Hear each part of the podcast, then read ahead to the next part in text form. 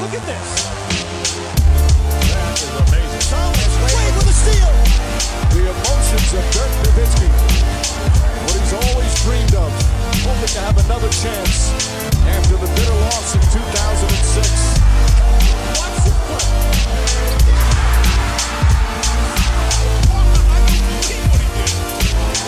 That is amazing. Hallo und willkommen zu Gut Next, dem deutschen Basketball-Podcast im Internet. Mein Name ist André Vogt Und mein Name ist Tom Adelhardt. und wir begrüßen euch heute nicht zu einem Premium-Podcast. Unsere Reihe zur NBA Draft 2021, die äh, kommt natürlich demnächst auch wieder. Heute geht es äh, aber auch irgendwie im Rookies äh, der nächsten NBA-Saison und irgendwie auch nicht. Heute wollen wir hier im regulären Kanal die, das NCAA-Tournament 2021, die March Madness besprechen. Und äh, ja, wenn ihr Toms Arbeit in der Five verfolgt, dann wisst ihr ja, dass er derjenige ist, der sich damit ja augenscheinlich am allermeisten, mit am allermeisten ähm, beschäftigt in Deutschland. Und da wir keine Preview in der Five haben diesen Monat, es einfach von den äh, Abgabeterminen und wie das alles jetzt diesem komischen Jahr läuft, nicht gepasst hat, machen wir es jetzt hier und deswegen ist es auch für alle äh, frei empfangbar. Wo anfangen, Torben? Ähm, was ist das dieses Jahr für ein Feld? Fangen wir gleich mal da an. Wir hatten ja gestern Selection Sunday. Ich glaube Donnerstag, ne? Donnerstagnacht, Donnerstag auf Freitag gibt es dann die, die First Four, also diese ne, Spiele, wo man sich rein, oder First Eight ist, glaube ich, mittlerweile, ne? Ja, genau. Der First Eight, genau, wo Leute sich rein, ja. wo sich vier Teams reinspielen können, ähm, noch ins Turnier. Ist das ähm, ein starkes Feld? Ist das ein Feld, was durch Corona dann schon irgendwie was sich undurchsichtig ist? Wie würdest du das, das ganze Turnier so vor dem Start charakterisieren wollen? Ja, es ist auf jeden Fall ähm, Novum, was wir dieses Jahr sehen. Nicht nur, dass jetzt ähm, das Turnier selbst nicht in verschiedenen ähm, Orten gespielt wird, sondern halt nur in Indianapolis in verschiedenen Hallen, sondern generell die ganze Zusammenstellung des Feldes ist dieses Jahr echt ein bisschen durcheinandergewirbelt worden. Ähm, ich hatte es ja auch in der Five, in der vorletzten, glaube ich, drin gehabt, in, wo ich einen kleinen Abriss über die College Basketball-Saison geschrieben habe. Das ist einfach so, das, das ganze Scheduling dieses Jahr ist einfach so unterschiedlich bei den Teams, weil manche mussten mehrfach in Quarantäne gehen. Ähm, wir haben zum Beispiel jetzt dieses Jahr bei den Teams, das ist total bizarr. Also Mannschaften wie Colorado oder Ohio State hatten halt bis dahin jetzt 30 Saisonspiele und andere Mannschaften wie Colgate aus der Patriot League hatten 15. Also da ist schon echt eine große Diskrepanz bei den Teams, wo wir gar nicht wissen, welche Auswirkungen das jetzt während des Tournaments hat. Sind manche Mannschaften ausgeruhter, fitter. Äh, andere Teams wie Virginia ähm, kämpfen aktuell auch noch ein bisschen mit den Quarantäneregelungen. Da wissen wir Stand heute gar nicht, ob sie überhaupt spielen können. Deshalb haben wir in diesem Jahr quasi die Mannschaften, die den Cut knapp nicht geschafft haben, so wie Louisville, die sind quasi jetzt noch im Standby-Modus. Das heißt, wenn Virginia es nicht bis zu einem gewissen Tag, ich glaube, die Abgabe ist Dienstag jetzt, also morgen direkt wieder der nächsten Corona-Testung, wenn da halt eine gewisse Anzahl an positiven Rückmeldungen kommt, dürfen sie gar nicht erstmal anreisen, sondern Louisville wird danach kommen. Also das sind ganz komische Abwägbar Unwägbarkeiten dieses Jahr. Dazu kommt halt dann noch, dass Mannschaften wie Duke und Kentucky, also zwei große Blue Bloods gar nicht dabei sind. Das erste Mal, dass beides zusammen verpassen seit 1976. Und ähm, also ja, die ganze Saison war einfach nur ein, ein, krasses Auf und Ab und das spiegelt sich jetzt auch irgendwo in dem Tournament wieder. Wir haben sehr, sehr starke Mid-Major-Teams in diesem Jahr. Also Mannschaften wie Colgate, die ich gerade schon angesprochen habe, oder Liberty oder Winthrop sind schon wirklich echt gut in dieser Saison gewesen, wo wir dann gespannt sein dürfen, wie viele Upsets wir sehen. Und andere Mannschaften halt wie Gonzaga und Baylor sind dieses Jahr durch die NCAA geflügt. Also ja, es ist schon definitiv wieder eine sehr, sehr spannende Geschichte.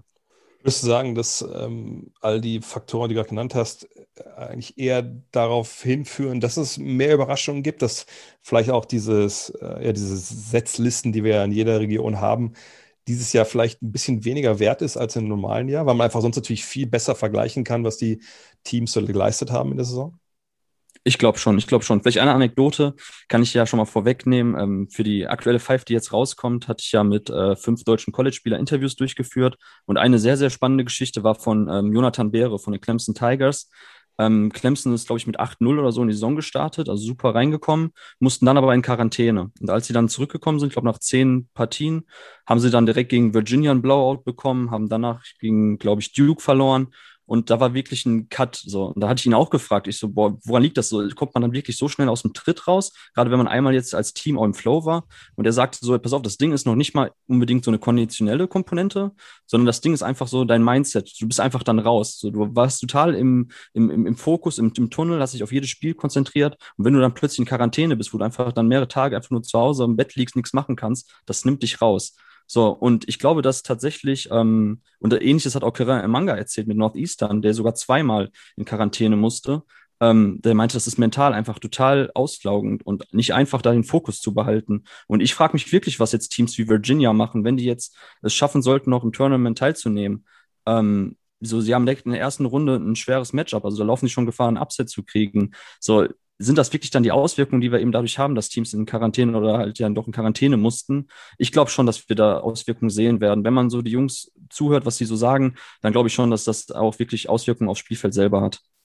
Wie wird denn ähm, das aussehen in Indianapolis? Ist das eine Bubble ähm, oder sind die einfach in verschiedenen Hotels und es wird jeden Tag getestet und äh, im Endeffekt läuft das Leben aber dann ganz normal weiter?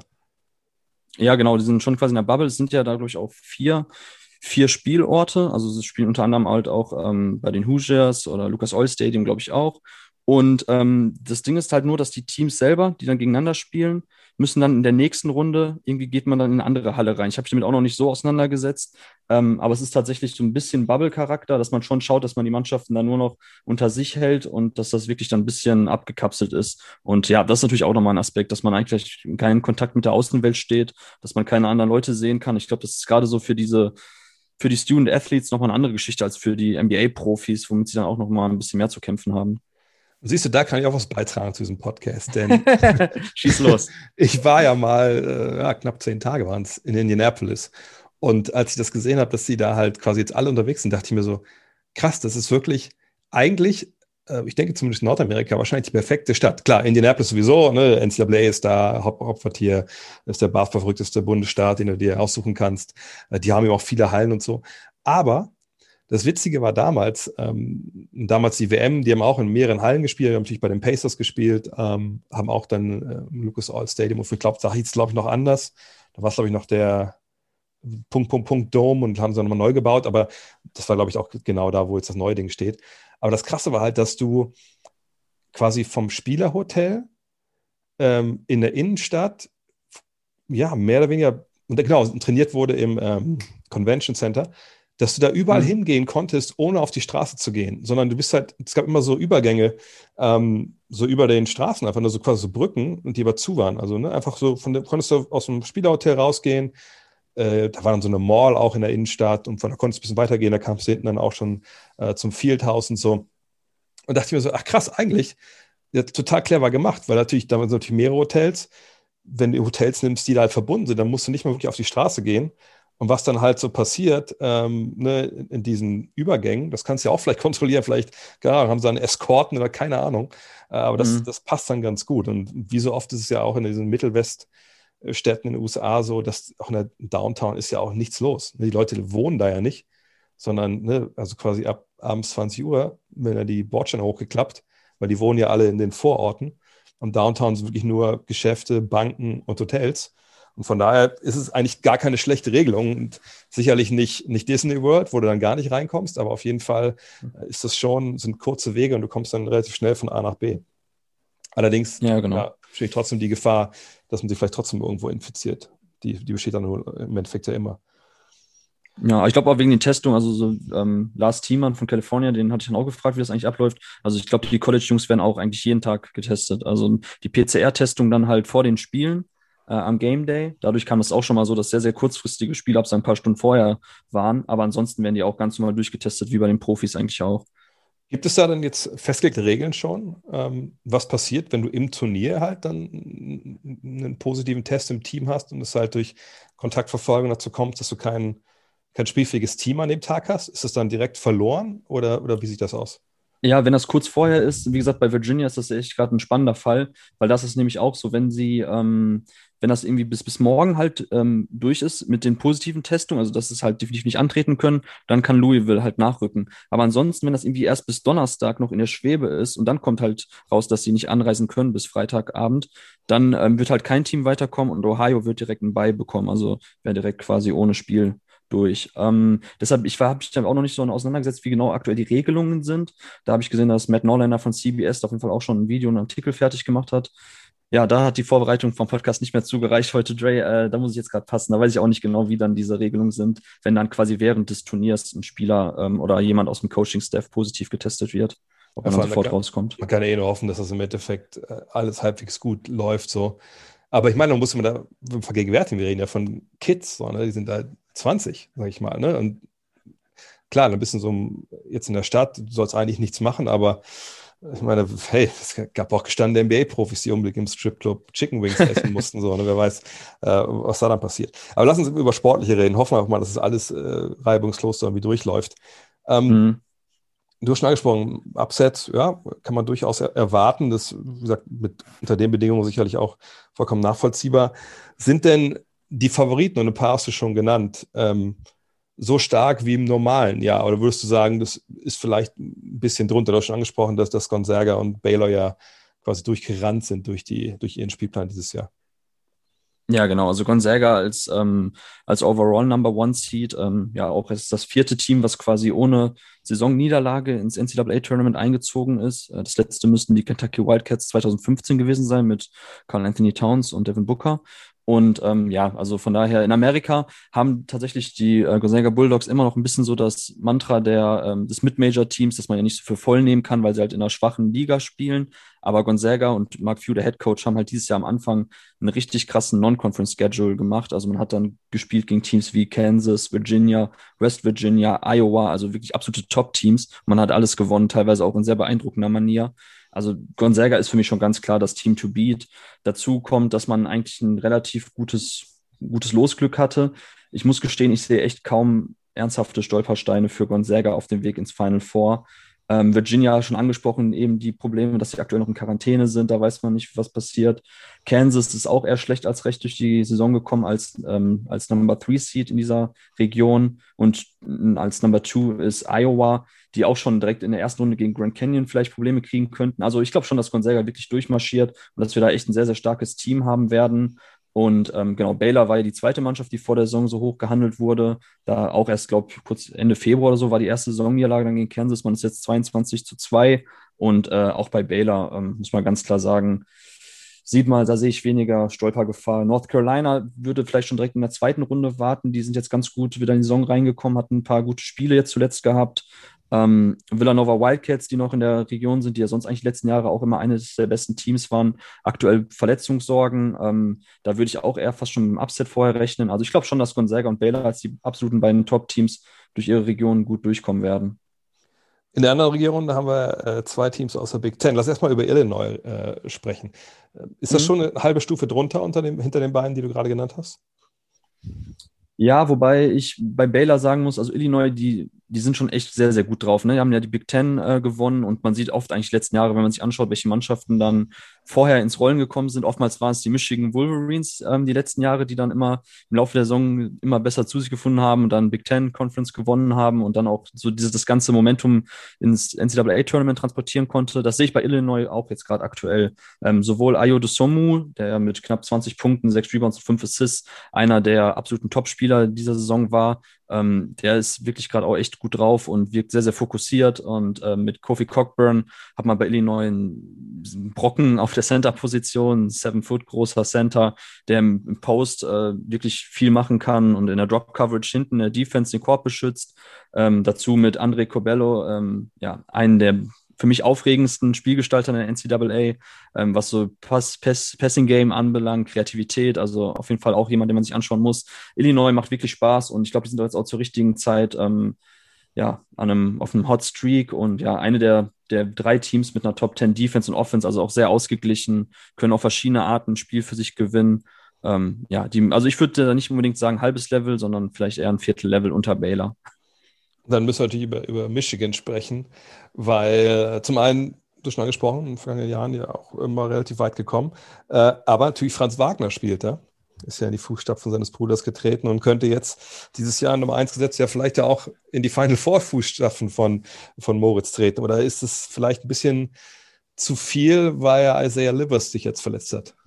Ja, ich, genau, ich hatte es auch getwittert, glaube ich, am Samstag kam ja die Nachricht, dass Isaiah Livers, der Stretch Forward von Michigan, ähm, ich glaube, irgendwas am Fuß, ähm, Bruce Food oder irgendwie sowas, fällt auf jeden Fall erstmal aus. Und ähm, ja, es wirkt zuerst eigentlich wie, ähm, ja, wie Captain Obvious, wenn man sagt, okay, der beste Dreierschütze des Teams fehlt, das ist natürlich die Offensive schlecht. Aber wenn wir uns anschauen, wie Michigan in der Offense spielt, also mit Hunter Dickinson hat man einen sehr, sehr guten Post-Spieler, der, da spielt man viel hier ähm, Post to Pass out und ähm, wenn dann eben dein bester Dreierschütze fehlt, also Isaiah Livers knapp fünf Dreier pro Spiel, 40 Prozent Trefferquote, dann können natürlich die Gegner auch mal eher ein bisschen absinken, können dann den Post doppeln, können dann auch so die einzelnen ähm, Passwege besser zustellen, wenn sie vom Dreier dann weghelfen können. Also das Spacing, für das Isaiah Livers gesorgt hat, war schon sehr, sehr wichtig für das ähm, Michigan-Team.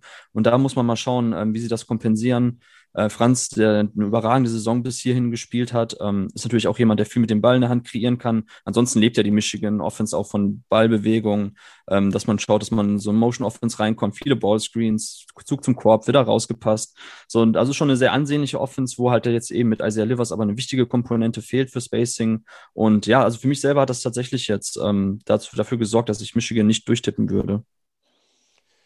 Von daher ja, haben wir natürlich, wie gesagt, die Favoriten, äh, die du schon genannt hast. Ähm, wie ist denn mit, äh, mit Upsets? Also, das ist ja immer so das Ding, ne, man guckt natürlich zum Anfang, wo sind so, so die Cinderellas, also was sind so die Teams, wo man, wenn man sein Bracket tippt, und äh, kann ja jedem wieder empfehlen, ESPN oder wo immer ihr das machen wollt, ist ja immer ganz spaßig, äh, das vorher mal so zu versuchen. Was sind so die Teams, die du da nennen würdest, die vielleicht für Überraschungen sorgen könnten? Nicht nur in der ersten Runde, sondern vielleicht auch ein bisschen weiter. Mhm. Ja, genau. Ich hatte am Anfang schon angesprochen, dass wir ganz gute Mid-Major-Teams dieses Jahr gesehen haben. Ähm, also ich habe tatsächlich Winthrop, die sind ähm, an Position 12 gerankt. Genau, die spielen nämlich gegen Villanova. Normalerweise Villanova eigentlich ähm, ja immer eine sichere Bank in der March Madness letzten Jahre gewesen, aber mit Colin Gillespie fällt aktuell der beste äh, Spieler aus oder vielleicht der zweitbeste neben Jeremiah Robinson Earl.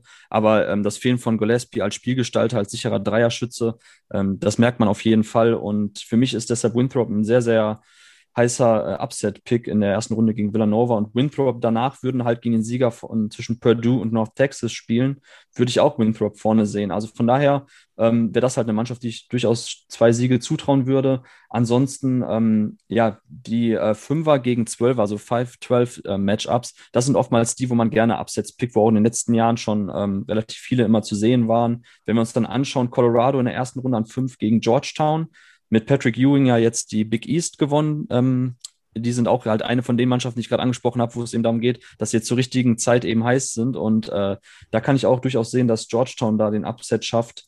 Ansonsten Cinderella Stories sind ja oftmals dann die Teams, mit denen wirklich gar keiner rechnet. Und das macht es dann auch irgendwie schwierig zu erörtern aus analytischer Sicht, ähm, wo dann da Möglichkeiten sind. Ich finde zum Beispiel Oral Roberts, die sind ähm, 15 gerankt, würden in der ersten Runde oder spielen in der ersten Runde gegen Ohio State. Ähm, Oral Roberts hatte ich jetzt gesehen gehabt im Tournament-Finale, äh, haben sie nämlich gegen North Dakota State und unserem Nationalspieler Sam Griesel gespielt. Und ähm, bei Oral Roberts spielt mit Max Aitmus der beste Scorer des Landes mit knapp 25 Punkten pro Spiel. Und an guten Tagen können die Jungs wirklich was abfackeln von Oral Roberts in der Offensive. Und da kann dann durchaus sein, dass wenn eben alles klickt, dass man da Ohio State schlägt und dann danach theoretisch vielleicht gegen Virginia oder Florida, Tech, äh, Florida auch weiterkommt. Also Oral Roberts wäre für mich auch noch so ein Geheimtipp. Ansonsten, wenn man echt noch scharf ist auf einen ähm, richtig heißen Upset-Pick, Liberty spielt in der ersten Runde gegen Oklahoma State und Kate Cunningham. Und Liberty gehört nämlich auch zu den Mannschaften ähm, aus den Mid-Major Conferences, die sehr, sehr gutes Shooting-Team sind. Und ähm, ja, Oklahoma State ist natürlich, muss man ganz klar sagen, Kate Cunningham wird von Liberty niemand verteidigen können. Aber wenn im Angriff halt der Ball von außen fällt, ähm, könnte es auch dann für Oklahoma State schwierig werden. Also das wäre vielleicht auch noch eine, eine Upset-Idee, dass man Liberty vielleicht durchpickt. Du hast eben schon ein paar äh, Spiele angesprochen, auf die man achten könnte. Und zum einen, klar, es gibt natürlich die NBA Hopefuls, ne, die wir auch schon im ersten Teil unserer, ähm, ja, oder deines Big Boards besprochen haben. Ähm, aber es gibt natürlich auch immer wieder dann die NCAA Heroes, die man vielleicht dann nicht in der NBA sieht, äh, die aber trotzdem natürlich einfach wert sind, draufzuschauen. Wer sind denn nur die Spieler, auf die du vielleicht auch am meisten freust jetzt hier in dem Turnier?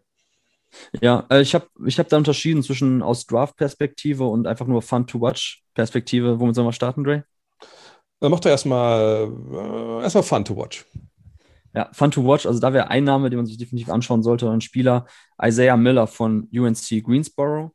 Ich muss kurz aufmachen, den Bracket UNC Greensboro spielt ähm, gegen Florida State. Ja, das ist wirklich sehr, sehr spannend. Florida State mit dem NBA-Prospect Scotty Barnes, eine sehr, sehr gute Defense, switchen alles und Isaiah Miller ist ein äh, Six-Foot großer Guard mit einer unfassbaren Athletik. Also ich werde nachher mal bei Twitter ein paar Clips von ihm posten, die ich noch auf dem, auf dem Handy habe. Das ist wirklich unfassbar. Also das ist wirklich einfach nur krass zu sehen. Ähm, ich denke mal, dass er im Florida State ein ganz gutes Matchup oder beziehungsweise aus seiner Sicht ein schlechtes Matchup hat, weil sie viel switchen können, die Athletik von ihm matchen. Aber ähm, ja, Isaiah Miller, den muss man sich auf jeden Fall anschauen. Das ist, äh, wie gesagt, sehr, sehr kranker Athlet der viel oder fast ausschließlich über Korbniveau finisht. Ähm, ja, das ist richtig krass. Ansonsten, ähm, ja, auch noch wirklich äh, Must-See-TV ist Jason Preston von Ohio. Ohio hatte ich ja schon angesprochen, das sind ja die, die gegen Virginia in der ersten Runde spielen. Und Jason Preston ist so ein bisschen so dieser ja, Mid-Major-Darling aller ähm, NBA-Draft-Journalisten und Experten.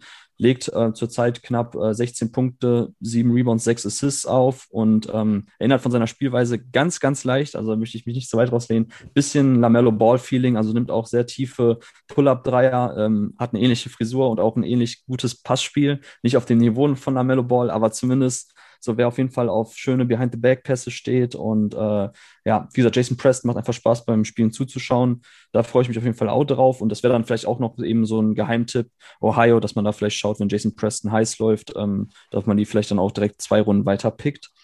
Ähm, genau, ansonsten Cam Thomas ist jetzt von LSU vielleicht nicht unbedingt so der absolute Geheimtipp, weil er schon auf den ähm, Radaren der NBA-Teams ist. Aber er ist halt auch ein absolut gewissensloser Gunner. Also auch jetzt im ähm, Conference Tournament hat er da einfach Logo-Dreier wild genommen, reingehauen. Also der kann ja auch echt an, an jedem Abend 35 Punkte einschenken. Äh, Cam Thomas macht schon Spaß, ihn zu sehen, wenn er wirklich heiß läuft. So, das wären auf jeden Fall Jungs, die ich gut finde, die man sich mal anschauen kann, auch ohne jetzt eben diesen krassen Draft-Hype.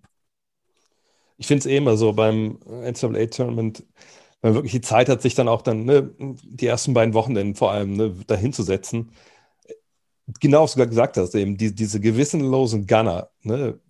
also die will man ja sehen. Weißt du, das so wie Steph Curry damals in Dayton. Ähm, ja. Oder fuck, wie, wie, heißt er von BYU? RJ Hunter äh, war damals auch krass 2015. RJ Hunter, stimmt, ja. Äh, einfach diese Typen, weißt du, wo du genau weißt, ey, die kriegen dann halt äh, Double, Triple Teams, Box and One und, und schießen aber ihre Schule äh, weiter oder eben auch nicht. Ne? Also das, da gibt es ja immer wieder jedes Jahr diese Beispiele von den Jungs, auch oft, wo du weißt, okay, die werden es halt nicht packen in der NBA aber es sind einfach mhm. geile Typen. Und dann, also ich, deswegen finde ich, guckt man es ja auch. Natürlich auch wegen der, wegen der ganzen Leidenschaft und dem Fight und so. Und weil es eben K.O. ist und quasi ein Tennisturnier. Ähm, mhm. Aber ja, diese, diese Typen. Fuck, wie, wie heißt der denn? Jimmer. Jimmer Fredette natürlich. Weißt du, Ach, Jimmer Fredette, ja, ja. Den will man natürlich sehen. Ne? Äh, von daher, mhm. ja, ich bin echt gespannt. Aber wer, wer ist denn von den NBA-Jungs jetzt wirklich einer, wo du sagen könntest, okay, muss man sich angucken jetzt im Turnier und hat vielleicht auch Chancen, relativ weit zu kommen? Denn in den letzten Jahren, wenn ich mich richtig erinnere, so, so richtig weit sind ja die, die richtig guten Jungs dann aus der Draft gar nicht gekommen. Nee, nee, nee, das wäre letztes Jahr, die ja leider ausgefallen ist, das wäre auf jeden Fall auch nochmal ein Beispiel gewesen, wo, ähm, ja, wo man auch nicht wirklich zum Scouten der Top-Talente äh, gekommen wäre. Die Jahre davor natürlich Spieler wie Michael Falls oder Ben Simmons, die auch nicht beim Tournament dabei waren. Ja, da hat man Glück, dass ja Kate Cunningham und Oklahoma State, wo ja die ganze Saison über in der Schwebe war, ob sie überhaupt daran teilnehmen dürfen, aufgrund eben von Verstößen gegen NCAA-Regularien, ähm, war halt, äh, da stand im Raum, dass man eben ausgeschlossen wird, aber das hat zum Glück jetzt funktioniert und ähm, ja, Oklahoma State und Kate Cunningham, also wer Kate Cunningham noch nicht gesehen hat, unbedingt einschalten, auf jeden Fall angucken das Spiel. Ähm, Evan Mobley mit USC, der Big Man, auch definitiv anschauen. Also die beiden Jungs sind für mich auch ganz klar aktuell Nummer eins und zwei auf meinem Board. Ähm, ansonsten, wer noch wirklich spannend ist, wer es noch nicht gesehen hat, sollte die Tennessee-Spiele einschalten. Da hat man auch direkt mehrere Jungs. Zum einen die Freshmen äh, Jane Springer und Keon Johnson. Ähm, Jane Springer ist für mich auch jemand, ähm, wo ich gar nicht mir genau erklären kann, wo die Diskrepanz aktuell herkommt. Ich glaube, bei ESPN oder auf anderen größeren Mock, ähm, ähm, Mock Drafts bzw. Big Boards ist er oftmals so um 30 herum, teilweise in der zweiten Runde. Und für mich ist das ein ganz, ganz klares Top-10-Talent. Also Jane Springer und Keon Johnson, die beiden Jungs von Tennessee auf jeden Fall anschauen. Dann hat man da noch mit Yves Pont einen unfassbar sprunggewaltigen französischen Big Man, der jetzt nicht unbedingt Gardemaß verfügt für eine große Position. Ich glaube, er ist so 6'7, 6'8, aber er merzt das auch mit seiner unfassbaren Athletik aus, hat letztens neun Blocks in einem Spiel eingesammelt. Also das ist auch eine Naturgewalt. Tennessee macht super Spaß zum Zugucken. Da kann man einschalten. Ansonsten in der ersten Runde noch ein sehr spannendes Matchup ist Oregon gegen VCU, weil da haben wir mit ähm, Sean Hayland bei VCU und Chris Duarte bei Oregon zwei Spieler, die äh, einer ähnlichen Draft Range aktuell sind, so Ende erste Runde, Anfang zweite Runde, aber zusammen zu den beiden besten Shooting Prospects gehören. Also da hoffe ich auch auf ein, ähm, ja, auf ein Shooting-Duell zwischen den beiden Jungs. Äh, ansonsten, wenn du angesprochen hast, jetzt gerade hier mit, ähm, ja, welcher Spieler vielleicht dann auch so ein bisschen sein Team weit führen kann und dann auch den Mock-Drafts ähm, nach emporsteigt. Da war ja die letzten Jahre öfters mal Yukon, nämlich mit Kemba Walker und Shabazz Napier eine gute Adresse. Und in diesem Jahr hat man mit äh, James Booknight auch einen Spieler, wo ich glaube, wenn er heiß läuft, ähm, wenn er seine Mannschaft, die Yukon Huskies, äh, alleine auf die Schultern nimmt, dann kann er auch noch mal weiter in den Boards steigen und da kann ich mir schon vorstellen, dass das jemand ist, der von dem Hype dann vielleicht profitiert. Ansonsten Ayo Desumu ist auch jemand von Illinois, den ich schon angesprochen habe, der, ähm, der eine herausragende Saison spielt, der sich dann auch tatsächlich nochmal vielleicht so in die Lottery ähm, mit sehr, sehr guten Leistungen spielen kann, gerade wenn er dann auch Illinois vielleicht zur Championship führt.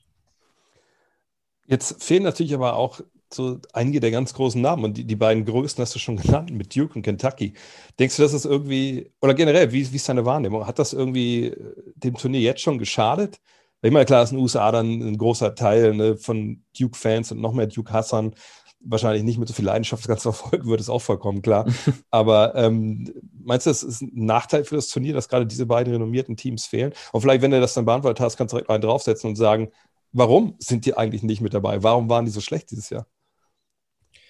Ähm, ja, ich drehe den Spiel erstmal um. Also, wie, wie, würdest du das denn sehen? Wenn du jetzt, sag ich mal, zum March Madness einschaltest, vorher hast du ja nicht so viel College Basketball geschaut. Und da stelle ich dir mal, nimmt das für dich selber auch den Reiz, wenn die großen Namen fehlen, oder ist das egal? Nee, bei mir ist es witzigerweise total egal, weil ich gucke eh eigentlich nicht ähm, NCAA, weil ich in der Regel eben mal die ersten beiden Wochenenden gucke, wo es halt auch noch zu einer menschlichen Zeit kommt. Ähm, ich gucke einfach genau wegen den Jungs, die ich halt nicht kenne. Weißt du, weil ich, ich denke mir so, so, klar, wenn da mal ein Draft-Prospect dabei ist, okay, Cunningham, klar, freue ich mich drauf, den zu sehen. Aber äh, mir geht es eher, wenn ich NCAA gucke, um die Truppen, die halt hinkommen, die halt keine so auf der Verrechnung hat. Wie war das denn? War das denn nochmal vor ein paar Jahren? Wie hießen denn diese? Egal. Ja, es gibt ja immer diese Truppen, ne, die irgendwie. Loyola Chicago, meinst du? Gegen nee, nee, nee, Loyola Chicago war auch geil mit, mit der Oma da. Das waren die mit der Oma, oder? Ja, genau. genau. Ja, ja, genau. Äh, nee, von Jahre vorher, da gab es mal, ach, der hat auch so ein ganz funky Point Guard gespielt, auch mit so einem italienischen Namen, glaube ich. Ähm, kam Iowa, nee, keine Ahnung, weiß ich nicht mehr. Aber da, eigentlich gucke ich deswegen. Ne? Ich gucke, wer den absetzt. Was ich halt, was ich nie vergessen werde, als ich da äh, äh, in der Highschool war, ich, ich, wusste ja gar nicht, dass es sowas wie, wie March Madness gibt. Ich meine, das waren die 90er, wir wussten gar nichts über das Leben. so, und dann weiß ich noch, wie irgendwann dann an einem Samstagvormittag, ja, ich irgendwann aufgestanden bin und wir waren ja in Mississippi, war es ja dann Central Time, also eine Stunde ne, zurück. Und da lief schon Basketball. Und ich so, uh. und klar kannte ich auch ne, frühe Spiele aus der SEC, die ständig bei uns im Fernsehen liefen. Aber äh, wir, da kann man erzählen, also meine Family damals hatten kein Kabelfernsehen, wahrscheinlich die einzigen in den USA, die kein Kabelfernsehen hatten. ähm, aber das lief ja alles auf CBS damals, oder ja, auf CBS natürlich. Und äh, das krasse war mal, lief da halt Basketball. Ich so, wie, was ist das? Wie läuft das denn hier Basketball? Wie, das war ja auch dann klar, dass es nicht die SEC war, irgendwelche random Teams. Und die meinten, ja, jetzt ist NCAA Tournament, das ist jetzt den ganzen Tag. Und dann habe ich mich den ganzen Tag auf dieses bekackte Sofa, das wir da hatten, wo man, wenn man drin saß, nicht wieder rauskam, ehrlich gesagt. Und habe halt geguckt und ne, Namen, die ich noch nie gehört hatte, Spiele. Und das Geile ist ja dann, ich meine, die muss ich nicht erzählen, den meisten wahrscheinlich da draußen auch nicht, aber vielleicht vielleicht wissen es viele nicht, also dass ja diese Spiele so gestaffelt werden zu Beginn in den ersten Runden, dass man ja immer dann springen kann, wie in so einer Konferenz, von einer äh, Crunch-Time in die nächste. Das hatte ich halt vorher noch nie gesehen. Und das hat für mich damals so diesen krassen Reiz ausgemacht. Äh, und dann eben einfach auch diese Upsets. Und dass man auch so Spieler entdecken konnte, ne, wo man denkt, ach geil, ne, den kannte ich vorher nicht, jetzt kenne ich den. Und das hat ja auch der NBA über die Jahre mal gut getan, dass da halt ne, Amerika sich in Spieler verliebt hat, größte Beispiel war natürlich damals Magic und, und Larry Bird, ne, die dann da ja zu Stars werden. Dann kommen sie in die NBA und schieben die NBA halt aus diesem, aus diesem Debakel raus, was, was die 70er war. Ähm, und das finde ich halt so geil an der ganzen Geschichte, weil da dass jetzt Duke und Kentucky nicht dabei sind. Das ist mir eigentlich relativ egal. Also ich fand letzten Jahre schon ein bisschen schade, dass du hast ja angesprochen, äh, Michael Fultz und, und auch Ben Simmons, dass die jetzt gar nicht mit dabei waren, so als die Typen, wo du dachtest, okay, äh, das wären ja schon welche, die ihr Team ein bisschen tragen könnten das fand ich immer so eine Entwicklung, die so ein bisschen ja, nachteilig ist. Denn früher war es halt schon so, wenn du ich meine, klar, wir werden nicht wieder zurückkommen in die Zeit, aber wenn du so zwei, drei Jahre am College warst, so als einer, der eigentlich Lottery-Pick war, dann konntest du dann wirklich mal dein Team tragen und dann bist du zu einem, zu einem Namen geworden. Dann warst du aber auch besser und konntest wirklich mal deine, was ich 30 auflegen in den ersten zwei, drei Spielen oder so. Ähm, von daher, also ich lasse mich dieses Jahr wie immer eigentlich überraschen, wenn ich, wenn ich einfach einschalte und mir ist es echt total egal, ob da jetzt die Blue Bloods dabei sind oder nicht. Ja, ich glaube auch, dass es vielleicht für amerikanische Fans, ähm, die dann auch eine emotionalere Bindung zu ihren Universitäten haben und da auch eben die Rivalitäten gelebter sind als hier, da kann ich mir vorstellen, dass das vielleicht noch eine Komponente ist. Aber ansonsten genau wie du gesagt hast, es geht einfach um die Upsets, es geht um die, um die Crunch-Time-Plays, es geht einfach um spannende Spiele und dann eben Upsets. Und äh, ja, wie gesagt, ich habe vorhin schon kurz einmal RJ Hunter angesprochen. Das war für mich so eine der, der krassesten Szenen jetzt in den letzten Jahren, 2015, wo er da mit Georgia State, ähm, glaube ich, in den letzten anderthalb Minuten 13 Punkte gemacht hat, den tiefen Dreier zum Schluss zum Upset getroffen hat. Sein Vater, der der Head Coach war von Georgia State, Ron Hunter, der saß irgendwie, weil er gerade eine Fußverletzung hatte, hatte der so ein mobiles, ähm, so eine Art Rollstuhl und da ist er dann auch einfach runtergefallen. Das war waren äh, Szenen für die ja. Ewigkeit, genau. Bilder für die Ewigkeit und sowas will man sehen. Und ich glaube auch tatsächlich so, ob jetzt Duke oder Kentucky Upsets sind, äh, ich glaube, das macht gar nicht so unbedingt den Reiz aus. Und man muss ja auch sagen, jetzt den zweiten Teil deiner Frage zu beantworten. Äh, Kentucky und Duke waren dieses Jahr einfach überhaupt nicht gut. Also bei Kentucky mit der Recruiting Class ähm, hat es überhaupt nicht gepasst. BJ Boston ist gar nicht in die Saison reingekommen als äh, Top Recruit, ähm, hatte total krasse Shooting-Probleme, wo man auch nicht weiß, woran es genau lag. Also es einfach auch wirklich gesagt, Probleme gehabt hat, sich seinen Wurf zu kreieren, dass er da echt auch ein bisschen noch selbst auf der College-Ebene schon damit ähm, ja, gestruggelt hat, am Korb zu finishen, da überhaupt hinzukommen.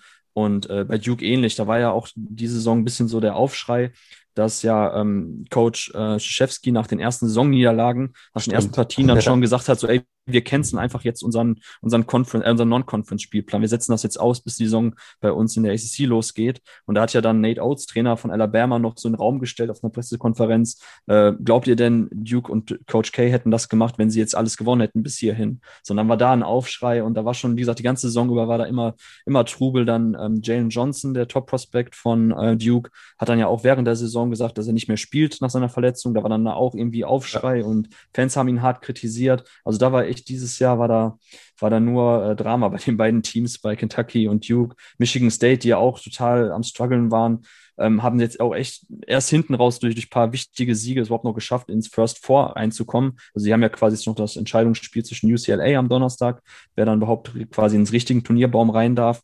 Ähm, das war diese Saison schon echt brutal zu sehen, wie dann tatsächlich so die großen Universitäten am Kämpfen waren. North Carolina hatte ich auch schon angesprochen, dass sie auch erst zum Schluss jetzt nochmal reingekommen sind, haben auch nur ein Eight-Seed. Also die, die großen Namen dieses Jahr hatten echt Probleme teilweise, aber ansonsten, wer jetzt vorne ist, so Mannschaften halt wie Illinois, Baylor und Gonzaga, das ist gerade Gonzaga mit ihrer, mit, mit ihrer Skillball-Aufstellung, sage ich mal, ähm, mit den drei Guard-Line-Up, das ist einfach so moderner, guter Basketball, den die spielen.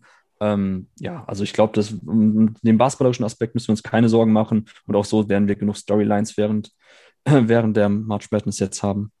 Ja, und wie gesagt, ich kann es auch echt jedem nur empfehlen, sich das echt anzuschauen, einfach weil man findet immer irgendwie seinen Spieler. Also vielleicht nicht in jeder Partie, wo man dann, auch vor allem, wenn man nur so dann die zehn Minuten am Ende sieht oder so, aber man findet schon seine Jungs, wo man irgendwie denkt, geil, die verfolge ich so ein bisschen. Das Witzige ist ja, die allermeisten dann natürlich nicht in der NBA. Ich weiß ja nicht, warum bei, bei, mir immer die Jungs, die ich dann geil finde, die landen irgendwann, aber irgendwann in Europa und denkst du, ach geil. Und dann kannst du, siehst du im Euroleague-Team oder in Polen, aber das ist dann auch irgendwie okay. So, ne? Von daher, ja. das, ich finde es echt immer, immer ganz geil, die Leute da halt da halt anzuschauen. Ähm, wir haben schon mal Franz Wagner angesprochen, ein paar andere Namen hast du auch schon genannt. Ähm, wer ist denn alles dabei jetzt von den Deutschen? Ja, wir haben bei Clemson noch äh, Jonathan, Jonathan Beere ist genau. dabei. Ähm, und bei Colorado haben wir äh, Tristan da Silva der hm. Bruder von Oscar. Das sind die Jungs, die wir quasi im Tournament haben. Ja, Keren im Manga mit Northeastern im Halbfinale überraschenderweise ausgeschieden. Wie gesagt, das kann durchaus damit zusammenhängen, dass sie auch schon wieder vorher in Quarantäne waren. Das hatte Keren ja auch schon im Interview erwähnt, dass das wirklich ein Problem ist. Ähm, ja, North Dakota State mit Sam Griesel im Finale ausgeschieden gegen Oral Roberts und äh, Stanford mit Oscar da Silva ähm, ja, Stanford hatte echt auch wirklich eine komplett solchen geplagte Saison und Oscar war auch zum Schluss verletzt, konnte auch erst wieder im letzten Spiel eingreifen, wo man dann gegen California verloren hat direkt. Also ja, da hat es leider auch nicht gereicht. Am Anfang der Saison hätte ich noch Stanford als ähm, ja, Geheimtipp fürs Final vorgesehen, wenn alles geklickt hätte, aber so viele Verletzungssorgen, Probleme bei Stanford, ja, das hat hinten raus dann auch überhaupt nicht mehr gereicht. Äh, deshalb, ja, Franz ist auf jeden Fall aus deutscher Sicht so ganz klar der, auf den wir hoffen können, wenn wir einen Deutschen im Final vorsehen möchten. Ja, dann kommen wir noch dazu. Ähm, weil ich glaube, das ist ein Punkt, den du für nicht genannt hast, was so die Faszination mittlerweile ausmacht. äh, Mhm. eben die Brackets. Also ich glaube, seit Ja, das das Internet ist die da Faszination. ist, Ja, ja. ja. genau, seit das Internet da ist, äh, ist es halt das Thema, ja nicht nur in den USA, sondern mittlerweile auch wahrscheinlich auch überall in der Basketballwelt, dass man aber hinsetzt und sei es bei ESPN, bei CBS, egal wo, dass man was sagt, ja geil, ich gucke mir dieses, wie gesagt, dieses Tennisturnier mit Basketballmannschaften an und ich tippe einfach, weil es eben K.O.-Runde ist oder K.O.-System, einfach durch. Und wenn es gut läuft, kriege ich von Jimmy Buffett, nee, wer von wem? Wer ist das? Ist das Jimmy Buffett? Nee, wer ist der denn? Warren Buffett. Warren Warren Buffett, Jimmy. Buffett macht Musik, Ja. glaube ich, ne? Kriege ich halt eine Milliarde, weil der, wo ist das eine Milliarde? Ich glaube ja, oder irgendwas, ne? Ja, ja. Eine Milliarde ist ja ausgelobt, wenn man alles richtig tippt, jedes Spiel. Ja, Chancen relativ gering, aber wer weiß. Äh, Und aber wie gesagt, jeder tippt es halt. Ich fand es auch so geil früher. Kommt gleich noch dazu, wie man das sehen kann in Deutschland. Aber äh, wenn du dich Mhm. erinnerst, ich, das ist schon ein paar Jahre her, schon sieben oder zehn, wahrscheinlich, wahrscheinlich schon 15, aber als so die ersten, äh, als es mal auf, auf CBS noch gucken konnte im Netz in Deutschland, da weiß ich noch, dass es oben in der Ecke gab so einen Knopf, ich weiß gar nicht, wie das hieß, Boss-Button oder so. Da konntest du halt draufklicken und dann ist quasi auf deinem Bildschirm auf einmal eine Excel-Tabelle aufgegangen oder so eine Fake-Excel-Tabelle, damit eben die Amerikaner, wenn sie, wenn sie auf der Arbeit die Spiele geguckt haben und gesehen haben, oh, der Chef kommt, dass sie immer da draufklicken konnten und was ob die arbeiten. Das werde ich Nee, ich vergessen. nicht. Das hatten die echt, das war super, super geil. Das ist gut. Aber wen, wen, wen hast du denn in deinem Final Four? Was meinst du, wer, wer gewinnt am Ende? Ja, also da, dazu muss ich sagen, auch noch eine ganz witzige Anekdote. Also meine Brackets selber, also das Ausfüllen von Brackets ist wirklich das Spannendste und, und Coolste am ganzen Tournament, auch gerade dann beim Mitfiebern dann später für seine Tipps. Ähm, aber meine sind jetzt mit all den Jahren, wo ich mich quasi immer tiefer noch mit der Materie auseinandergesetzt Immer habe, sind schlechter, immer, sch immer schlechter geworden, immer schlechter. Also ich erinnere mich noch 2013, äh, du hast ja angesprochen, ne? wenn man es schafft, alles richtig zu tippen, dann gewinnt man, keine Ahnung, wie gesagt, der, der eine lobt, das eine Unternehmen lobt eine Million, aus, das andere noch eine Milliarde und macht zig Autos und keine Ahnung was. Es ist aber de facto fast unmöglich. Und äh, ich weiß noch, im 2012 oder 2013 war das, da hatte ich wirklich, ähm, ging am Donnerstag los und ich hatte, bis ich pennen gegangen bin, also quasi bei den letzten Spielen, hatte ich alles richtig. Also die ersten zwölf waren das, glaube ich, oder elf. Und da gehörte ich dann schon zu den Top 0,01 Prozent oder so. Und da bin ich pennen gegangen und dachte echt so, boah, ich habe schon überlegt, was ich mit der ganzen Milliarde mache, wie, wie ich mich, mich darum kümmern muss, dass es überhaupt hier richtig in Deutschland ankommt. Und dann bin ich wach geworden, dann hatte New Mexico State, das weiß ich noch, die hatten den Upset geschafft, den ich nicht auf dem Zettel hatte. Dann war er auch dann direkt falsch, also beziehungsweise war ich dann auch raus. Und äh, andere witzige Anekdote war, dass der, ähm, der Bekannte von Five, Sven Simon, hatte mich letztes Jahr angerufen, als noch das nämlich war mit, ähm, wo man dachte, NCAA-Tournament findet statt. Da hat er nämlich auch irgendwie gesagt, das Bekannte von ihm, Freundin, Frau oder wie auch immer, arbeitet auch in einem Unternehmen, amerikanischen Unternehmen, und die haben auch so eine March Madness Challenge. Ja. Und er hatte dann über, über Kollegen Manuel Baraniak angefragt, wer, wer hat denn von Jungs Ahnung? Dann sagt der Manuel, ja, frag mal den Torben. Und, ich, und dann hat er mich auch angerufen und sagte, hast du denn irgendwie Tipps, du kannst das ausfüllen? Und ich habe gesagt, ey, pass auf, wenn du wirklich Chancen haben willst, so, dann frag nicht mich, sondern dann kannst du besser, kannst du einfach Augen zumachen und durchkreuzen, äh, hast noch größere Chancen, als wenn du dir zu viele Gedanken dafür machst. Äh, das ist tatsächlich immer so. Also von daher, bitte nicht allzu ernst nehmen, meine Tipps. Es wird definitiv nicht so hinkommen, wie ich es jetzt prophezeie. Aber ich habe im Final Four ähm, von oben links, wenn wir da starten mit der West Region, da habe ich Gonzaga durchgetippt und da bin ich mir auch noch relativ sicher, dass es zumindest ja, in den ersten Runden kein Upset geben sollte für Gonzaga. Und ja, also da bin ich echt ganz guter Dinge eigentlich, dass sie es schaffen. Ähm, oben rechts in der South Region würde ich Baylor durchtippen, wobei man da dann tatsächlich auch schon, ja, Arkansas könnte vielleicht, aber die haben erstmal auch schon Colgate. Also ich weiß nicht, das könnte echt schwierig werden, je nachdem, wer da noch weiterkommt, gegen wen Baylor so spielen muss. Ähm, aber da würde ich Baylor tippen. Ja, und unten rechts, Illinois würde ich nicht durchtippen als Number One Seed in der Region, sondern da würde ich tatsächlich Tennessee durchtippen. Weil ich glaube, dass Tennessee mit ihrer Defense eigentlich ein gutes Matchup sind für Illinois, wenn sie dann im Sweet 16 aufeinandertreffen. Und äh, ähm, sorry, deshalb würde ich da Tennessee durchtippen ins Final Four. Und in der East Region würde ich nicht Michigan, sondern Alabama durchtippen. Alabama auch zurzeit echt gut drauf, mit Herb Jones, einen richtig interessanten ähm, Flügelverteidiger. Äh, Alabama generell, das ist so dieses Pace-and-Space-Team in dieser Saison. Also sie nehmen quasi gar keine Midrange-Würfe. Ich glaube, 2% ihrer Abschlüsse kommen aus der Midrange, 40% direkt am Ring, 40% Dreier, sonst Freiwürfe. Ähm, also die lassen es wirklich fliegen von außen. Ähm, hohes Tempo. Also das macht schon Spaß, auch Alabama zuzuschauen. Und die würde ich halt dann jetzt ins Final Four tippen. Und ja, im Finale hätte ich dann wahrscheinlich ähm, Gonzaga gegen Tennessee. Und ähm, komm, ich nehme Tennessee. Ich sage Tennessee, weil ich glaube auch, dass Tennessee eine der wenigen Mannschaften ist, die auch für Gonzaga ein schwieriges Matchup darstellen. Deshalb, ich nehme mich jetzt weit aus dem Fenster und sage Tennessee. Wie sieht es bei dir aus? Ja, ich bin ganz froh, dass du am Ende Alabama hattest, weil Gonzaga und Baylor waren für mich auch ein No-Brainer. Ich habe ja eigentlich keine Ahnung. Ich weiß ja, was ich über NCAA weiß, dass ich A, stellenweise morgens höre, wenn die mal bei Palm the Interruption drüber sprechen. Ähm, und was ich halt von dir lese, wenn du mir Texte zum Redigieren schickst. Und das sind meine beiden Quellen, nachdem ich das Ganze ausgefüllt habe. Äh, von daher habe ich auch Gonzaga und Baylor. Ich habe beziehungsweise auch Tennessee. Äh, frag mich nicht warum. Ich habe aber wild durchgeklickt und hatte dann irgendwann äh, Tennessee gegen Clemson dann äh, im Regional im, im, Midwesten. Und dann dachte okay. ich, okay, dann, äh, dann, äh, dann, vielleicht doch Tennessee. Bin ja doch am wenigsten ein Südstaaten-Junge da nach meinem Jahr ähm, und ich war natürlich versucht, dann in der East Region dann Michigan durchzutippen. Aber mhm. dachte ich mir so, nee, also das wäre jetzt auch zu sehr Chalk gewesen, wenn man drei Number One Seeds dann hättest. Vor allem habe ich dafür, weil du die so gelobt hast, äh, Florida State mich dafür entschieden, dass die noch ins, ins Final vorkommen. Von daher mhm. Gonzaga gegen Florida State, Baylor gegen Tennessee und im Finale habe ich dann aber Gonzaga gegen Baylor und ich denke, Gonzaga gewinnt dann endlich mal. So, das ist dann so mein Tipp. Ja, also das, man muss natürlich sagen, das ist das Finale, was alle sehen wollen. Ne? Also am Anfang der ja. Saison war ja eigentlich auch gescheduled, äh, Gonzaga gegen Baylor. Und ähm, das war, viele hatten schon tituliert als vorgezogenes Finale und das musste dann leider abgesagt werden wegen Covid-Protokoll. Bei, ich glaube, bei Baylor war äh, Coach Drew ähm, infiziert oder zum, ja doch, ich glaube, der hatte Covid. Ähm, deshalb musste das abgesagt werden. Da waren natürlich alle enttäuscht, weil das war das Spiel, was in dieser Saison jeder sehen möchte. Und von daher, das wäre auch cool, wenn das echt so hinkommen würde, dass wir nachher im Finale tatsächlich Gonzaga gegen Baylor sehen.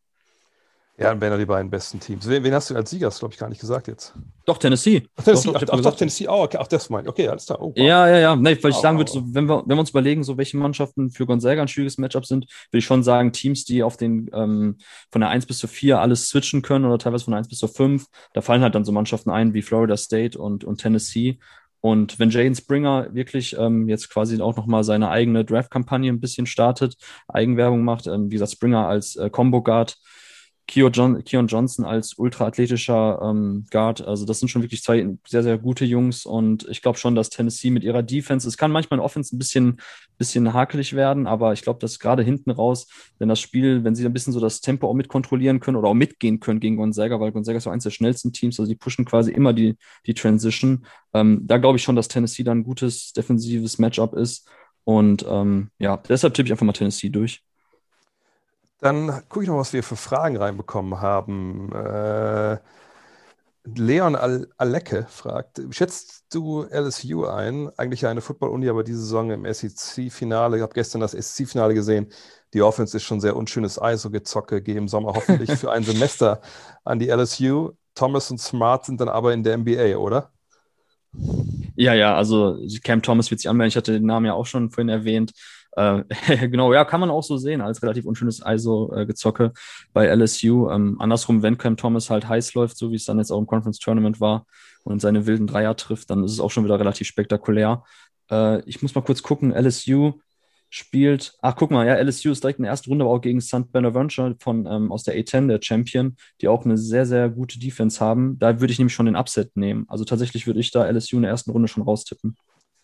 Ja gut, dann kann der Leon, äh, wenn er hinkommt, ja, kannst du nur besser werden. ne? So, dann aber die Frage, wahrscheinlich die wichtigste noch ist hier, weil über Franz Wagner haben wir schon gesprochen. Ähm, wo kann man den Spaß denn verfolgen, fragt Jens Orlik. Ähm, ja, wie, wie, verfolgst du das, das Turnier? Ähm, ja, ich gucke immer den ESPN-Player. Ähm, das ist eigentlich so das, ja, womit man eigentlich am besten fährt. Äh, ich glaube, ja, die ersten sieben Tage sind gratis und ansonsten, glaube ich, 20 Euro oder 15 Euro, ich weiß nicht genau, sind meistens auch irgendwelche Sonderangebote jetzt zur March Madness. Ähm, damit kann man auf jeden Fall, damit fährt man gut, weil man beim ESPN Play auf jeden Fall auch ähm, Second Screen nutzen kann. Ähm, da kann man dann eben schauen, dass man da schnell zwischen den Spielen switcht. Lässt, lässt man vielleicht am Tablet laufen, das andere dann auf dem Handy oder auf dem Fernseher. Ähm, das ist auf jeden Fall das, was ich immer empfehlen würde. Äh, bei CBS da war immer das Problem, dass man das irgendwie mit, mit, mit Geoblocking. Mit Geoblocking. Ja. Das geht das nach wie vor, oder? Ähm, ja, ich bin zu faul mittlerweile. Ich habe wirklichen Streams und VPN-Changer und so abgeschworen, VPN-Clients. Ich, äh, das müsste aber gehen. Also ich glaube mittlerweile, Dre, vielleicht bist du da tiefer in der Materie drin, so in dieser dubiosen, im, im Darknet, äh, da gibt es wahrscheinlich mittlerweile noch ganz andere Möglichkeiten. Wahrscheinlich muss man nur bei Reddit auch einmal für zwei Sekunden was suchen, dann hat man schon 1000 Streams in HD. Das ist ja mittlerweile schon anders. Also kann durchaus sein, dass man auch, glaube ich, da relativ gute CBS-Streams findet. Ansonsten ncaa.com, da übertragen die das ja auch selber auf der Hauptseite, aber auch da ist Geoblocking. Also da muss man auch schauen, dass man sich da anderweitig hilft. Ich denke, die Jungs hier, die sich für NCAA so interessieren, dass sie sich angucken, die werden schon wissen, wie es läuft. Die werden schon. Aber es sollen ja alle einschalten, Dre. Sollen ja, alle ja, eigentlich sollen alle einschalten, Jahr. natürlich, natürlich, natürlich. Ähm, von daher, aber natürlich alle Möglichkeiten, die wir jetzt gerade genannt haben, äh, die total legal sind, kostet natürlich Geld. Was kostet der ESPN Player? Glaube ich auch 20 Euro. Ich sage, ich glaube 20 im Monat, ja, aber kann sowas. sein, dass jetzt ja. gerade Sonderangebote sind. Ja, und ähm, ansonsten schwierig. Ich meine, auf The Zone haben sie während der Saison was gezeigt. Ich wüsste jetzt nicht, ähm, was vom Turnier gezeigt wird. Ähm, ja, es ist schwer. Also wie gesagt, muss ein bisschen tüfteln, aber ich glaube, wenn ihr NCAA Livestream googelt, dann, dann kommt ihr relativ schnell dann da auf, auf die diversen Seiten, die, die schon angesprochen hast. Und dann findet ihr sicherlich einen Weg, das sich anzuschauen. In diesem Sinne, dann haben wir es. Dann freuen wir uns. Also los geht's, was soll man das noch sagen, äh, mit der First, First Eight ähm, ja, am Donnerstag. First Four. Ja. First Four, First Four. Das sind acht Mannschaften, deswegen, wieso habe ich es? Genau. Äh, Elite Eight gibt es noch. Elite Eight natürlich, ja. Ähm, die spielen am 18. auf dem 19. Aber es geht am 18. Abend schon los. Texas Southern gegen Mount St. Mary's um 10 nach 10 beginnt das und dann 11. Das ist halt ganz geil. Die schreiben wirklich wahrscheinlich drauf, wann die Spiele losgehen. Dann, und dann Drake gegen Wichita State um 11.27 Uhr unserer Zeit. Ja. Morgens um 1.40 Uhr Appalachian State gegen Norfolk State und dann um 2.57 Uhr. Ja, das war früher mal ein Finale. UCLA gegen ja. Michigan State. Und das Turnier ja, am Tag darauf geht dann schon 17.15 Uhr los. Also nicht zu spät einschalten, dann am Samstag mit Virginia Tech gegen Florida und äh, ja, wie es dann immer so ist, Freitag, Samstag gespielt äh, und dann Woche Pause und dann geht es wieder weiter. All die guten Sachen. Seht ihr aber also ESPN etc. Das ist ja kein Problem. Mit Schau, danke ich dir für deine Zeit. Und dann ja, würde ich sagen, Mal äh, sprechen wir uns dann wieder, wenn es wieder um die NBA Draft geht und dann wahrscheinlich auch, was die Jungs, die du auf deinem Big Board hast, gemacht haben eigentlich im NCAA Tournament oder eben auch nicht. Das werden wir dann ja sehen. Klingt gut, machen wir so. Bis dann. Ciao. Look at this.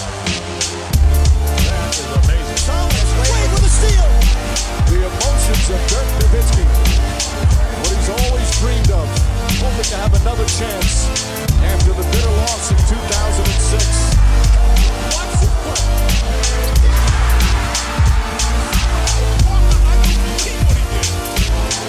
That is amazing.